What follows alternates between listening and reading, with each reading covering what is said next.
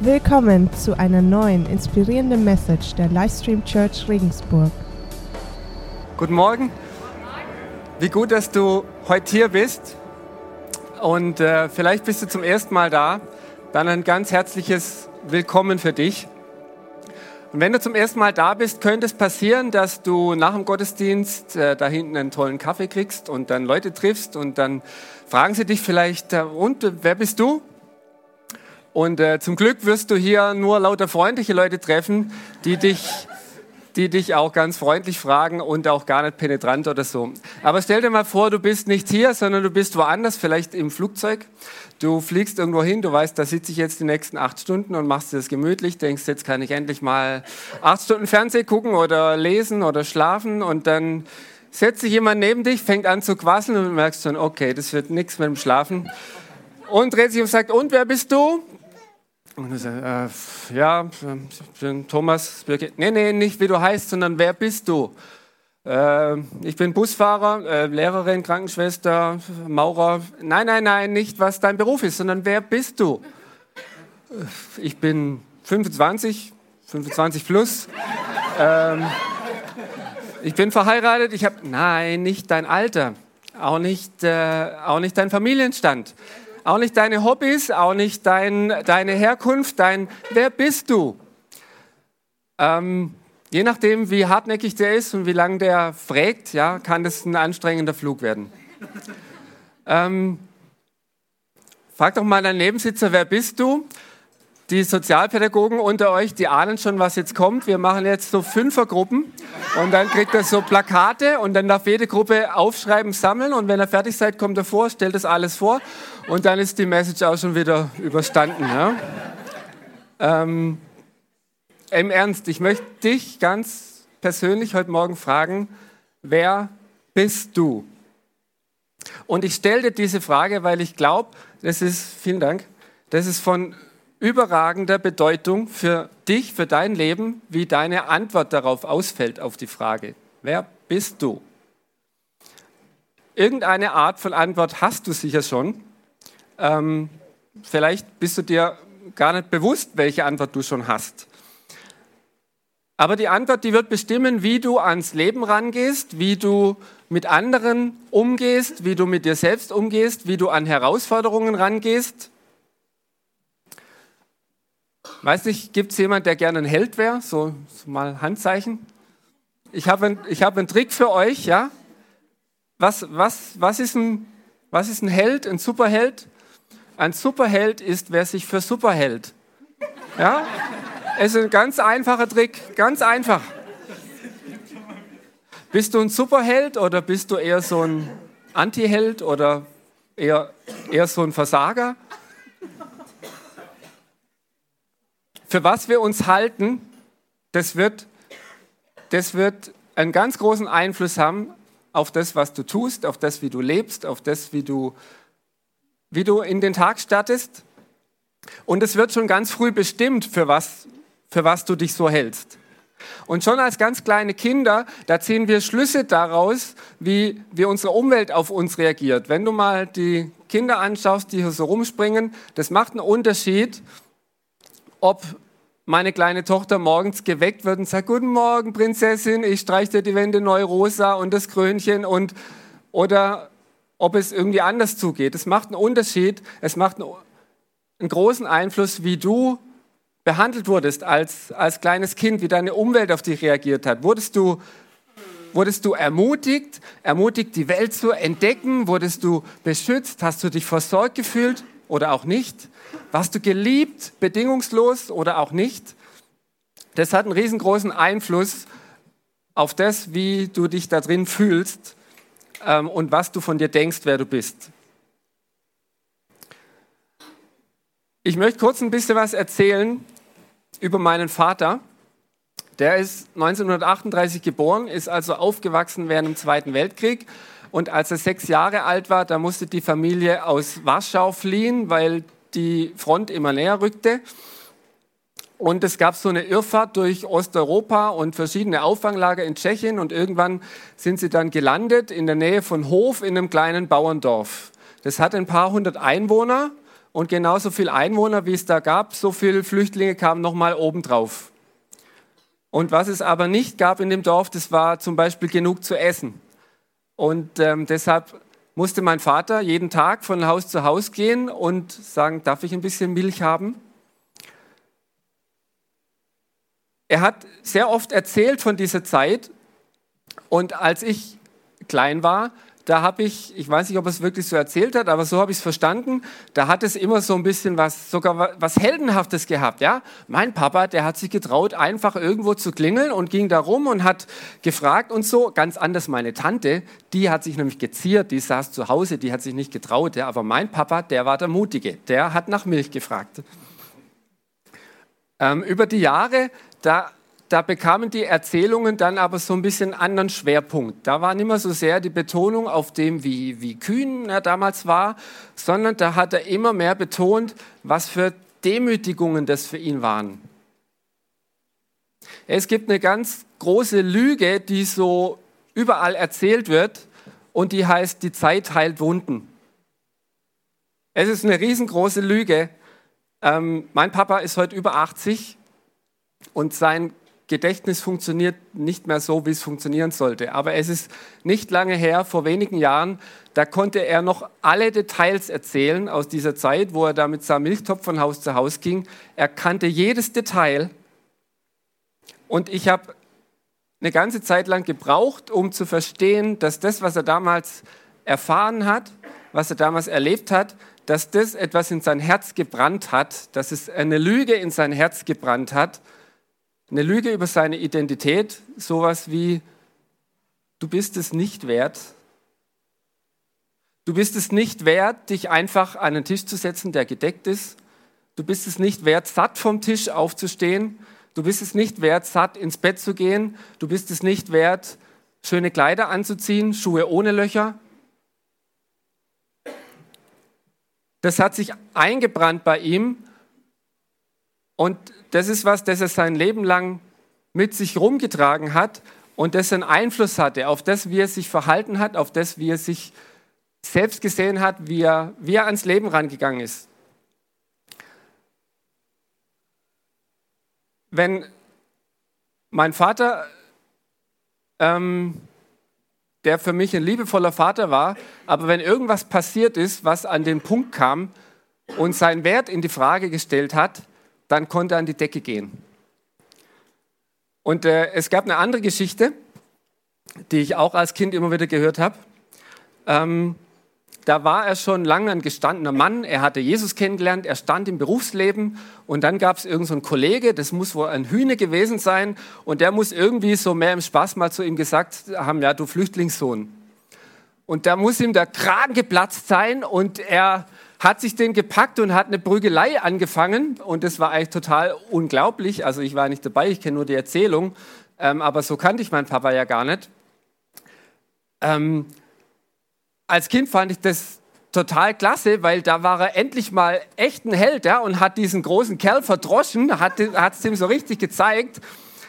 Ähm, aber ich habe nicht verstanden, dass da hinter eine Wunde steckte, die die, er, die ihm als kleiner Junge zugefügt wurde, aber die er als erwachsener Mann immer noch mit sich rumgetragen hat. Ich erzähle euch das, weil mir immer mehr bewusst wird, wie sehr solche Prägungen in unserem Herzen, auch solche Lügen, wie sehr sie unsere Identität ausmachen, wie sehr sie bestimmen, wie wir selbst durchs Leben gehen ich habe mich ziemlich lang für jemand gehalten, der sich eigentlich total im Griff hat, ganz ausgeglichen ist und eigentlich kannst mich nicht aus der Ruhe bringen, egal was du machst, so in etwa. Wenn du, wenn du auch so naiv bist, dann empfehle ich dir, heirate einfach und krieg Kinder. Ja, spätestens dann, spätestens dann wirst du geheilt von dieser Ansicht. Ich war so etwa 25 Jahre und ähm, da war ich dann plötzlich entsetzt, als ich festgestellt habe, dass ich manche von den Wunden meines Vaters geerbt habe. Dass plötzlich Leute kamen, die sagen, du bist ja wie dein Papa, aber nicht bei den Dingen, die ich gut gefunden hätte, sondern eher bei den anderen. Und seit ich selbst Kinder habe, habe ich noch eine Entdeckung gemacht und die fand ich, finde ich immer noch, noch viel schlimmer. Und zwar nicht nur, dass ich die Dinge erben kann, sondern ich kann sie auch vererben. Und das hat mich echt getroffen zu sehen, ich schleppe Dinge mit mir rum, die haben Einfluss auf mein Leben, auf meine Familie, auf meine Kinder. Und aus dem Grund ist das, was ich, was ich heute euch erzählen will, ähm, ist es nicht irgendein Thema für mich, sondern es ist ein sehr persönliches Thema für mich. Und auch wenn ich jetzt sehr oft von du spreche, ähm, sage ich die Dinge, die ich sage, als erstes mir selber. Wer bist du? Woher beziehst du deine Identität und deinen Wert? Und wenn du dich ernsthaft dieser Frage näherst, dann gibt es noch eine Sache, die du wissen solltest. Ähm, ich bin überzeugt, Identität wird immer verliehen. Es ist nicht möglich, dass Identität aus dir selbst herauskommt. Sie wird dir immer verliehen von jemand anderem. Es gibt so eine Redensart, wir reden manchmal von einem self-made man, ja, so einer, der, der stand mit nichts da und äh, vielleicht vom Tellerwäscher zum Millionär und wegen seiner Tüchtigkeit und seiner Cleverness und seinen herausragenden Eigenschaften hat das, keine Ahnung, zu einem Weltimperium oder irgendwas Besonderem geschafft und man sagt, boah, die Redensart von einem self-made man ist totaler Unfug. Es ist natürlich bewundernswert, wenn jemand was Außergewöhnliches schafft. Und da darf man auch mal applaudieren oder was auch immer. Aber das hat nichts mit Identität zu tun. Derjenige, der, der da Großes erreicht hat, der hat sich nicht eine Identität geschaffen aus dem Nichts. Das kannst du nämlich nicht. Das kann keiner. Viele von denen, die Unglaubliches leisten, die so erfolgreich sind, die sind getrieben, die sind schonungslos zu sich selbst und sie kommen nie ans Ziel. Ich habe einen Freund, ähm, der liebt die Berge. Ich liebe übrigens auch die Berge. Ähm, aber für den, der fängt Berg so bei 4000 Meter Grad so an. Ja? Und ähm, der war unter Gefahren und persönlichen Entbehrungen auf 6000er, 7000er in Südamerika, im Himalaya war auch schon. Und ähm, das ist wahnsinnig beeindruckend, wenn der Bilder zeigt oder erzählt. Und aber irgendwann hat er mal erzählt, wie ihn die Suche nach Anerkennung, nach Anerkennung, die er von seinem Vater nie bekommen hat, aus welchem Grund auch immer, wie ihn die auf die höchsten Gipfel getrieben hat. Und wisst ihr, wie hoch ein Gipfel sein muss, um die Anerkennung zu finden? Es gab keinen und auch der Mount Everest reicht nicht aus. Ich frage mich, wie viele höchst erfolgreiche, aber getriebene hier auf unseren Straßen rumlaufen oder vielleicht sogar hier unter uns sitzen. Kennst du das, dieses Getriebensein nach, nach Titeln, nach, nach Abschlüssen, nach Beförderungen, nach der Karriereleiter, nach Herzenseroberungen, nach einem Heiligenschein, einem noch größeren Heiligenschein? Hast du dich schon mal gefragt, warum eigentlich? Warum mache ich eigentlich so viel Überstunden? Warum mache ich eigentlich den ganzen Zirkus? Warum hetze ich mich so? Ist es aus Freude, weil es Spaß macht, weil du sagst, prima, das ist das Leben? Und wenn es nicht so ist, warum dann? Was treibt dich eigentlich an oder wer treibt dich an? Gibt es jemanden mit der Peitsche, der sagt, schneller, schneller, höher? Es ist nicht möglich, dass du Identität bei dir selbst findest, bei dem, was du tust, was du erreichst. Wo finden wir es dann? Ich will euch kurz drei Wege vorstellen, die du aber nicht mitschreiben brauchst. Die kannst du gleich wieder vergessen, weil sie sind nicht hilfreich, die drei Wege. Die sind aber sehr verbreitet. Ein Weg ist, ich bin das, was andere von mir denken. Das hat einen ganz offensichtlichen Haken, nämlich den, das wird ganz stark darauf ankommen, wenn du fragst.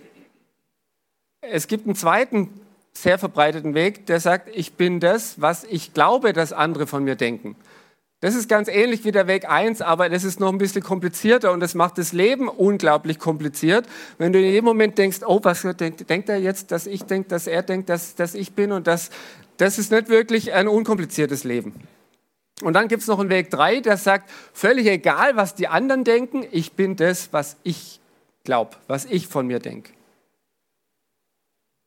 Was jetzt Superheld oder Versager oder ein Tag so, ein Tag so oder eine Halb-Halb?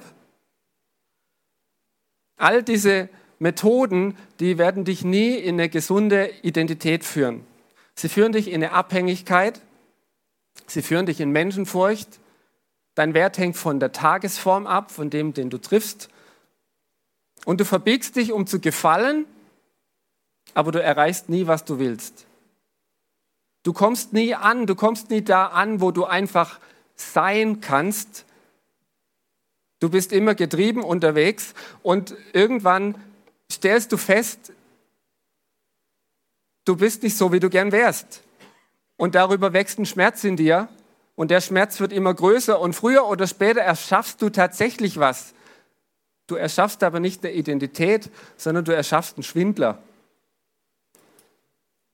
Ein Schwindler oder so ein, so ein Schatten von dir selber, Schattenmensch, der immer mit dir mitgeht. Und der Schattenmensch, der, der hat's drauf, ja?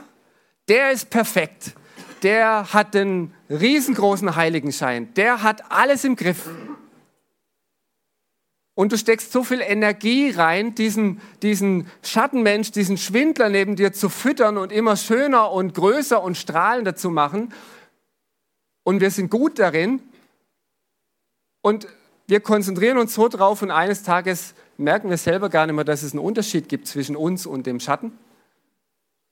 Und das hat aber ganz verheerende Folgen. Das hat zum Beispiel die Folge, der, der Schattenmensch, der darf niemals Schwäche zeigen.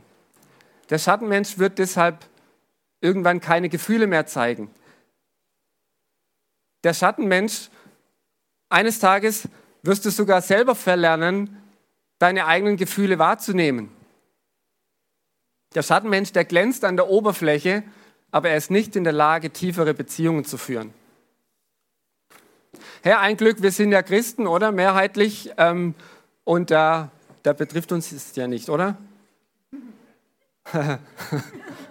also ich kenne mindestens ein Gegenbeispiel. Ich kenne noch ein zweites. Ich habe mal einen, einen, einen Vortrag einen, einen Redner gehört, der hat gesagt, weißt du, eines Tages kam eine Frau zu mir, die sagte, du bist eine Rüstung ohne Ritter. Uff. Also es gibt schon mal mindestens zwei. Es gibt Tage, manchmal Wochen, da kann ich mich selbst nicht ausstehen, da kann ich auch nicht glauben, dass Gott mich mag. Da kann ich, da mag ich auch andere nicht und denke, die anderen mögen mich nicht. Und dann glaube ich, da muss ein liebenswerterer her. Einer, der ein bisschen heiliger ist, einer, der ein bisschen toller ist, der es ein bisschen besser drauf hat, einer, der Gott bestimmt gefallen wird. Und in so einer Situation, wenn da andere von Hoffnung sprechen, wenn da andere Gottes Wahrheiten aussprechen, dann, dann das kommt nicht an in meinem Herz. Es kommt einfach nicht an. Und ich frage mich, warum höre ich Gottes Stimme nicht? Warum, was ist, was ist los? Und vielleicht liegt es daran, dass ich mich versteckt habe, so, so wie unser großes Vorbild, unser Ur-Ur-Urahn, ja, nach der Apfelgeschichte, der hat sich auch versteckt ich habe mich versteckt hinter so einem Busch und habe meinen Schattenmensch vorausgeschickt. Ich sage, komm, geh du mal zu Gott und klär das. Und ich wundere mich, warum ich Gottes Stimme nicht höre, warum ich seine Nähe nicht spüre. Aber weißt du was? Gott hat überhaupt kein Interesse daran, mit einem Schatten zu sprechen oder einem Schatten Nähe zu spenden. Der will dich und mich. Und deshalb geht er rum, wie er damals durch den Garten Eden ging und gerufen hat, Adam, wo bist du? Deshalb geht er rum und ruft, Thomas, wo bist du? Andreas, wo bist du? Steffi, wo bist du? Hey, ich glaube, es ist höchste Zeit, dass wir hinter unserem Busch vorkommen, dass wir aus dem Versteck rauskommen, dass wir nach unserem Wert, unserer Identität, unserem Sein dort suchen, bei dem der hilfreiche Antworten darauf hat, auf die Frage. Und wer könnte uns bessere Antworten geben als der, der uns gemacht hat? Der sollte sich auskennen damit, oder? Lass uns mal schauen, was Gott selbst darüber sagt, wer wir sind. Und was gibt uns Wert? Was macht unsere Identität aus? Da gibt es erstmal eine ganz zentrale Aussage, wenn wir an den Anfang von der Bibel schauen, und die gilt für alle Menschen, ohne Ausnahme. In 1. Mose 1, Vers 26 und 27 im Schöpfungsbericht, da lesen wir, Gott sprach, lasset uns Menschen machen, ein Bild, das uns gleich sei und so weiter. Und Gott schuf den Menschen zu seinem Bilde, zum Bilde Gottes schuf er ihn und schuf sie als Mann und Frau. Und hier ist Punkt 1, der sich hoffentlich einbrennt in dein Herz und immer da drin bleibt. Du bist nicht irgendwer, irgendwas, Zufälliges. Du bist als Abbild, als Gegenüber vom lebendigen, allmächtigen Gott geschaffen. Und das verleiht dir und jedem anderen Menschen eine einzigartige Würde, die dir keiner nehmen kann. Lass dir das niemals und von niemand nehmen. Es könnte kein Artikel 1 in unserem Grundgesetz geben, wo es da heißt, die Würde des Menschen ist unantastbar. Das könnte es nicht geben ohne diese Tatsache. Es ist ein krasser Widerspruch zum, zu Darwin. Das, ist ein, das kannst du auch nicht erklären mit Humanismus und irgendwie Philosophie. Wenn es keine göttliche Absicht dahinter gibt, dann warum, warum sollten wir anders sein als der Spatz und die, oder der Elch oder die Eintagsfliege? Aber es gab eine Absicht von Gott. Es gab eine Absicht von Gott, dass es dich gibt und daher kommt deine Würde und die kann dir keiner nehmen. Es fällt noch was auf, als Gott nämlich sagt, lasst uns Menschen machen. Er spricht hier im Plural. Und es war nicht der Vater allein, der dich geschaffen hat, der da irgendwo in der Einsamkeit unterwegs war. Ähm, wir lesen ganz am Anfang vom Johannesevangelium, da steht, dass alles, was geschaffen ist, ist durch Jesus geschaffen. Und dann gibt es noch einen Vers, ganz am Anfang, 1. Mose 1, Vers 2, da lesen wir, dass Gottes Geist am Anfang während der Schöpfung über dem Wasser schwebte. Das heißt, wir haben den Vater und wir haben den Sohn und wir haben den Geist. Da waren schon drei. Das heißt, Gott war nicht irgendwie einsam. Gott hat es nicht nötig, weil er so einsam war, dich als Gegenüber zu erschaffen, weil es ihm langweilig war. Nein, er war schon vollkommen, er war perfekt, ihm war es nicht langweilig. Aber er wollte, aus irgendeinem Grund wollte er, dass du und ich, dass wir mit dabei sind. Warum? Weil er es kann? Ich weiß nicht. Wenn Gott schon seinem Wesen nach in Beziehungen lebt, Vater, Sohn, Heiliger Geist, und wenn wir jetzt seine Abbilder sind, dann ist es sehr wahrscheinlich, dass es auch was mit uns zu tun hat. Dann ist es sehr wahrscheinlich, dass wir, wenn wir ein gesundes Leben führen, auch in Beziehungen leben. Und wenn Gott Gottes Identität in Beziehungen steckt, dann ist es der biblische Beweis dafür, dass es unmöglich ist, deine Identität in dir selbst zu finden. Du wirst sie nur in Beziehungen, nur in deinem Gegenüber finden. Was ich bisher gesagt habe, es gilt für alle Menschen, ausnahmslos, egal zu welcher Zeit, egal was du glaubst oder nicht glaubst, das ist die Würde, die du hast. Es gibt noch was, was die Bibel über unsere Identität sagt, und da unterscheidet die Bibel jetzt aber zwei Gruppen von Menschen. Und es gibt so eine Redewendung, die sehr häufig vorkommt im Neuen Testament, die heißt, dass Jesus in uns ist, in unserem Herzen lebt. Ein Vers in Kolosser 1, Vers 27, da ist von einem Geheimnis die Rede, das Gott uns offenbart. Das Geheimnis, nämlich Christus in euch, die Hoffnung auf Gottes Herrlichkeit. Und da gibt es jetzt also zwei Gruppen von Menschen, nämlich die, in denen Christus ist und die, in denen Christus nicht ist. Und die haben bestimmte Eigenschaften. Zum Beispiel, ähm, können wir die Folie mal sehen, genau. Ohne Christus waren wir Kinder des Zorns. Mit Christus sind wir Kinder des Lichts. Ohne Christus waren wir Sklaven der Sünde. Mit Christus sind wir Freie. Ohne Christus waren wir tot in der Sünde, mit Christus sind wir auferstanden und haben ein Leben in Fülle. Ohne Christus lebt Gottes Geist nicht in uns, mit Christus ist Gottes Geist in uns und er sagt uns was, er bezeugt uns, dass wir seine Kinder sind. Das können wir lesen in Römer 8, Vers 16. Und er lässt uns rufen, Abba, Vater. Das macht der Geist Gottes in uns.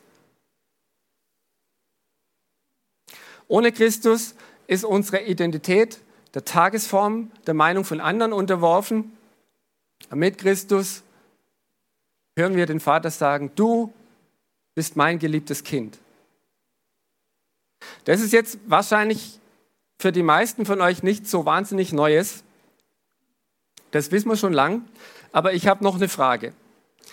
Glaubst du, dass Jesus wusste, wer er war? Ja, was ist das für eine Frage? Klar, Jesus wusste alles. Ja, aber trotzdem gab es irgendeinen Grund, weshalb es der Vater für angebracht hielt, Jesus zu sagen, wer er ist. Und jetzt können wir mal aufschlagen, ähm, Lukas 3, Vers 22.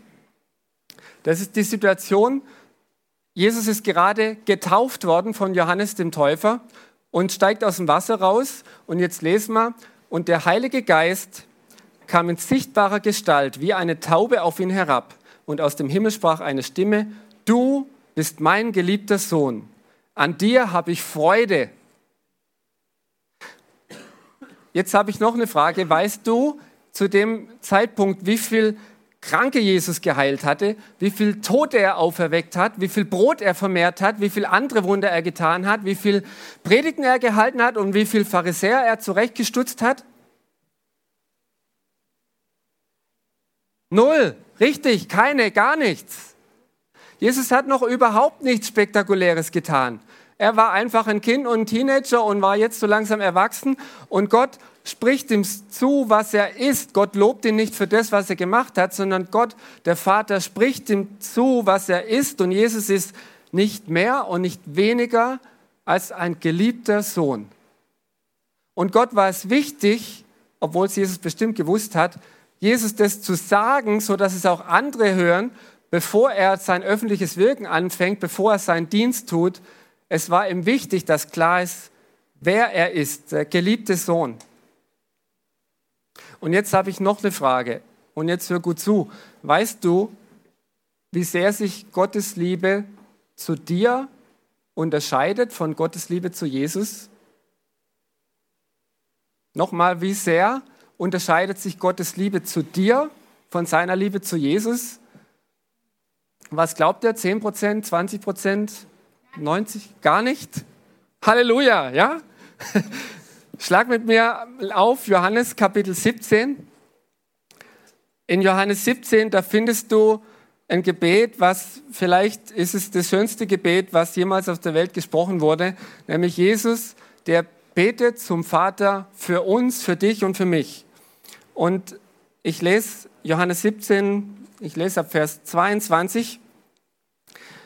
Die Herrlichkeit, die du mir gegeben hast, habe ich nun auch ihnen gegeben damit sie eins sind, wir alle, damit sie eins sind, so wie wir eins sind. Ich in ihnen und du in mir, so sollen sie zur völligen Einheit gelangen, damit die Welt erkennt, dass du mich gesandt hast und dass sie von dir geliebt sind, wie ich von dir geliebt bin. Also Gott sagt hier, Jesus sagt, Gott der Vater, der liebt dich ganz genauso, wie er Jesus liebt. Und wenn er voller Freude und Stolz auf Jesus blickt und sagt, wow, du bist mein geliebter Sohn, einfach so, dann sagt er das gleiche auch zu dir. Mein geliebter Sohn, meine geliebte Tochter, ich habe Freude an dir. Und weißt du, das ist ein krasser Gegensatz zu dem, was mir mein Herz oft einredet. Oh, ich habe Gott enttäuscht. Oh, er hat so Kummer mit mir. Ja, und das ist an keine Vorbedingung geknüpft. Ganz egal, ob du wie eine Nachtigall im Lobpreisteam singst, ob du predigst, ob du Kaffee ausschenkst, ob du begrüßt oder ob du gar nichts machst.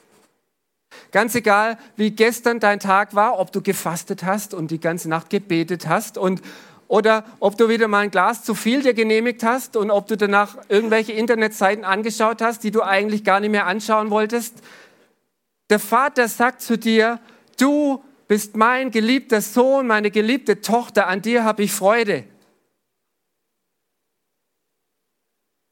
Weißt du, die Jünger, die, die, da gibt es so eine Geschichte, ähm, die sind losgezogen in verschiedene Dörfer und dann haben sie tolle Sachen erlebt und auch Wunder erlebt und das war auch gut so.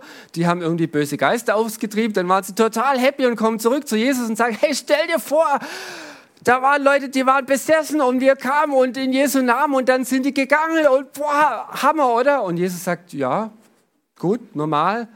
Aber wisst ihr was? Freut euch nicht darüber, dass euch die bösen Geister gehorchen. Freut euch vielmehr, dass eure Namen im Himmel aufgeschrieben sind. Lukas 10, Vers 20 steht es übrigens. Freut euch vielmehr, dass eure Namen im Himmel aufgeschrieben sind. Hey, du bist nicht ein Niemand, eine Nummer, ein Nichts. Du hast einen Namen, der steht im Himmel aufgeschrieben und da ist deine Identität hinterlegt. Du bist jemand für Gott. Vielleicht klingt es jetzt auch irgendwie banal in deinen Ohren, weil du sagst, das habe ich schon tausendmal gehört. Ja, vielleicht. Aber wenn das wahr ist, wenn es wirklich wahr ist, dann muss es Konsequenzen haben. Dann hat es tiefgreifende Konsequenzen. Wenn das wahr ist, dass wir einfach so geliebt sind, einfach so und ja sogar Freude und Stolz auslösen bei Gott, dann sind unsere Versuche, dass wir selber irgendwas machen für unseren Wert, den steigern oder irgendwie besser dastehen vor Gott, dann sind die nicht nur überflüssig und nutzlos, dann, dann sind die einfach lächerlich. Dann können wir irgendwie sagen, lustig, ja. Braucht man nimmer. Braucht man nimmer. Wenn das wahr ist, dann kannst du heute aufhören, dir selbst oder anderen oder Gott vorzumachen, dass du alles im Griff hast. Es ist nicht nötig. Du kannst sein, der du bist mit all deiner Unwürdigkeit, mit all deinem Zerbruch, mit all deinem Scheitern, mit deinen vermeintlichen Niederlagen, genauso wie mit deinen vermeintlichen Siegen. Es stimmt, du bist unwürdig. Es stimmt, du bist unzulänglich, so wie ich auch. Aber das ist gar nicht so schlimm. Wenn es wahr ist, dann dürfen wir eine ganze Reihe von Lügen über Bord werfen, nämlich solchen Lügen wie, wenn du niedergeschlagen und krank bist, dann ist es ein Zeichen davon, dass irgendwas mit deiner Identität nicht stimmt, dass Gott dich weniger liebt. Nein, das ist Quatsch. Und andersrum, wenn du himmelhoch jauchzend bist und alles ist super, dann ist ein Zeichen dafür, dass Gott dich jetzt also richtig... Nein, auch das ist Quatsch. Er liebt dich deshalb nicht mehr, du bist deshalb nicht mehr als sein Kind. Du kannst nicht weniger und nicht mehr sein als sein geliebtes Kind. Wenn du Niederlagen erlebst, Kündigung, Ausgrenzung, Scheidung, wenn dein Dienst keine Frucht bringt, es ist kein Zeichen davon, dass an deiner Identität was nicht stimmt. Es ist kein Zeichen davon, dass Gott dich weniger liebt. Und genauso, wenn du Siege erlebst, Beförderung, Heilung, Erfolg, Versöhnung, Erweckung in deiner Connect Group, es ist kein Zeichen, dass an deiner Identität irgendwas anders wäre. Es ist kein Zeichen, dass Gott dich jetzt mehr liebt. Wenn das wahr ist, dann ist die Frage nach deiner Identität beantwortet. Ich habe euch ein Zitat mitgebracht von einem Autor, der heißt Brennan Manning. Der hat ein tolles Buch geschrieben, Kind in seinen Armen heißt es. Und er hat das Ganze zusammengefasst in einem Satz, wo er sagt, Ergreife die Gnade. Definiere dich ganz radikal als einen Menschen, der von Gott geliebt wird. Das ist das wahre Ich. Alles andere ist Illusion. Alles andere ist Illusion. Alles, was habe ich erreicht, was, was denken die anderen Tolles über mich. Es ist alles Illusion. Und weißt du, das ist kein psychologischer Trick, den ich dir jetzt erzähle. Das ist auch nicht positiv denken, seh dich einfach mal in besserem Licht. Das ist Zurückkehren zur Wahrheit, die Gott am Anfang, vor Anfang der Schöpfung über die ausgesprochen hat. Es heißt in der Bibel im Römerbrief, vor Beginn der Schöpfung hat er uns erwählt als seine Kinder. Das heißt, bevor er, bevor er den Grand Canyon gemacht hat und den Himalaya, hat er gedacht, also den Andreas und die Steffi und den Lass, das sollen mal meine Kinder sein.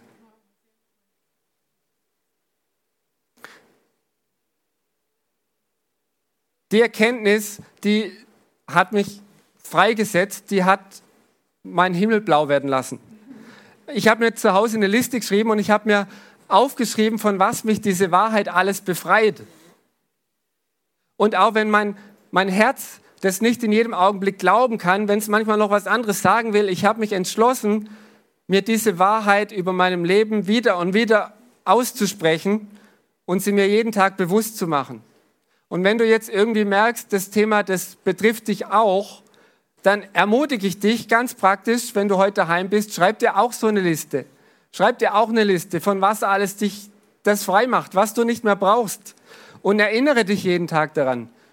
Schreib auf ein Post-it, geliebtes Kind und pappst dir einen Spiegel ran. Ganz praktisch. Hey, wie könnte unser Leben aussehen? Wie könnte unsere Kirche aussehen, wenn wir das mit dem Kopf begreifen, wenn unser Herz das glauben kann und wenn wir es mit unseren Taten leben? Ich habe einmal einen traurigen Satz gehört, das war sowas wie, nirgends wird so viel gelogen wie in der Kirche. Ich weiß nicht genau, ob das wirklich stimmt, ich kann es nicht beweisen, aber ich kenne mich und ich weiß, wie schnell ich dabei bin, Fassaden aufzubauen und wie gut ich darin bin. Es gibt Tage und Wochen, da habe ich keine Lust, in die Kirche zu gehen, weil ich irgendwie keine Erwartung habe, dass Gott irgendwas mir zu sagen hätte. Und dann gehe ich vielleicht doch und und dann treffe ich jemand und freundliches und der sagt, hi Thomas, wie geht's? Und dann bin ich noch am überlegen, kann ich dem jetzt die Wahrheit zumuten? Kann ich ihm sagen, wie es wirklich ist? Aber bevor ich fertig gedacht habe, da springt schon aus dem Busch mein Schattenmensch, ja, mein geistlicher Avatar, ja. Und der, der, kann so, der kann so cool grinsen, ja, und der hat da so eine, so eine geistliche Note ein bisschen, ja, und, und kann so mit einer Prise Güte dabei. Gut, der Herr sei gepriesen. Weißt du was, es gibt genügend Hochglanztempel auf dieser Welt, wo sich all so eine Leute treffen, wo die Reichen hingehen, die Schönen, die immer Erfolgreichen, die immer geistlich Siegreichen. Und weißt du, was ich glaube, was die Welt nicht braucht, ist noch so ein Hochglanztempel. Lass uns wagen, mit dem Zirkus aufzuhören. Und ich träume von einer Kirche, in der Scherben und Zerbruch willkommen sind. Ich träume von einer Kirche, in der du deine Wunden mitbringst, alle deine Selbstzweifel, deine Einsamkeit, deine Bitterkeit, deine Enttäuschung, vielleicht deinen Rückfall zum Alkohol oder ein Ehebruch oder was auch immer. Du bringst es mit, weil du von Gefährten empfangen wirst, die dich nicht verurteilen, weil sie selbst wissen, wer sie sind und die nehmen dich an der Hand und die begleiten dich zum Kreuz, um dich daran zu erinnern, wer du bist. Ich träume von einer Kirche, in der sich lauter Unwürdige und Unzulängliche treffen. Solche wie du und ich. Aber weißt du was? Das sind fröhliche Unwürdige. Ja, die sind fröhlich, weil sie befreit sind durch die Gnade ihres Erlösers. Die sind fröhlich, weil sie wissen, dass sie bedingungslos geliebt sind, egal was war, egal was sie mitgebracht haben. Die sind fröhlich, weil sie befreit sind von dieser gnadenlosen Illusion, dass du auch nur so ein Stück beitragen könntest zu deiner Würde vor Gott. Das Team davor kommen. Das alles ist keine Illusion. Das alles ist möglich, wenn du und ich, wenn wir uns unserer wahren Identität bewusst sind, wenn wir uns radikal in jedem Augenblick definieren als geliebte Kinder, geliebte Kinder unseres himmlischen Vaters. Und falls du diesen Jesus noch nicht kennst und du sagst, du möchtest ihn aber kennenlernen, du möchtest, dass er dich versöhnt mit dem Vater, der dich zu seinem Kind macht. Oder vielleicht kennst du ihn, aber du bist dir nicht sicher, bin ich wirklich, bin, stimmt es wirklich, bin ich wirklich sein Kind? Ich glaube die ganzen Wahrheiten für alle, aber für mich gilt es auch wirklich für mich. Wenn es so geht, dann lade ich dich ein, nach dem letzten Lied ein Gebet mitzusprechen und Jesus ganz persönlich einzuladen in dein Herz, in die Mitte deines Lebens. Der Vater wartet mit offenen Armen auf dich. Er wartet mit offenen Armen, um sagen zu können, willkommen zu Hause, mein geliebtes Kind. Amen.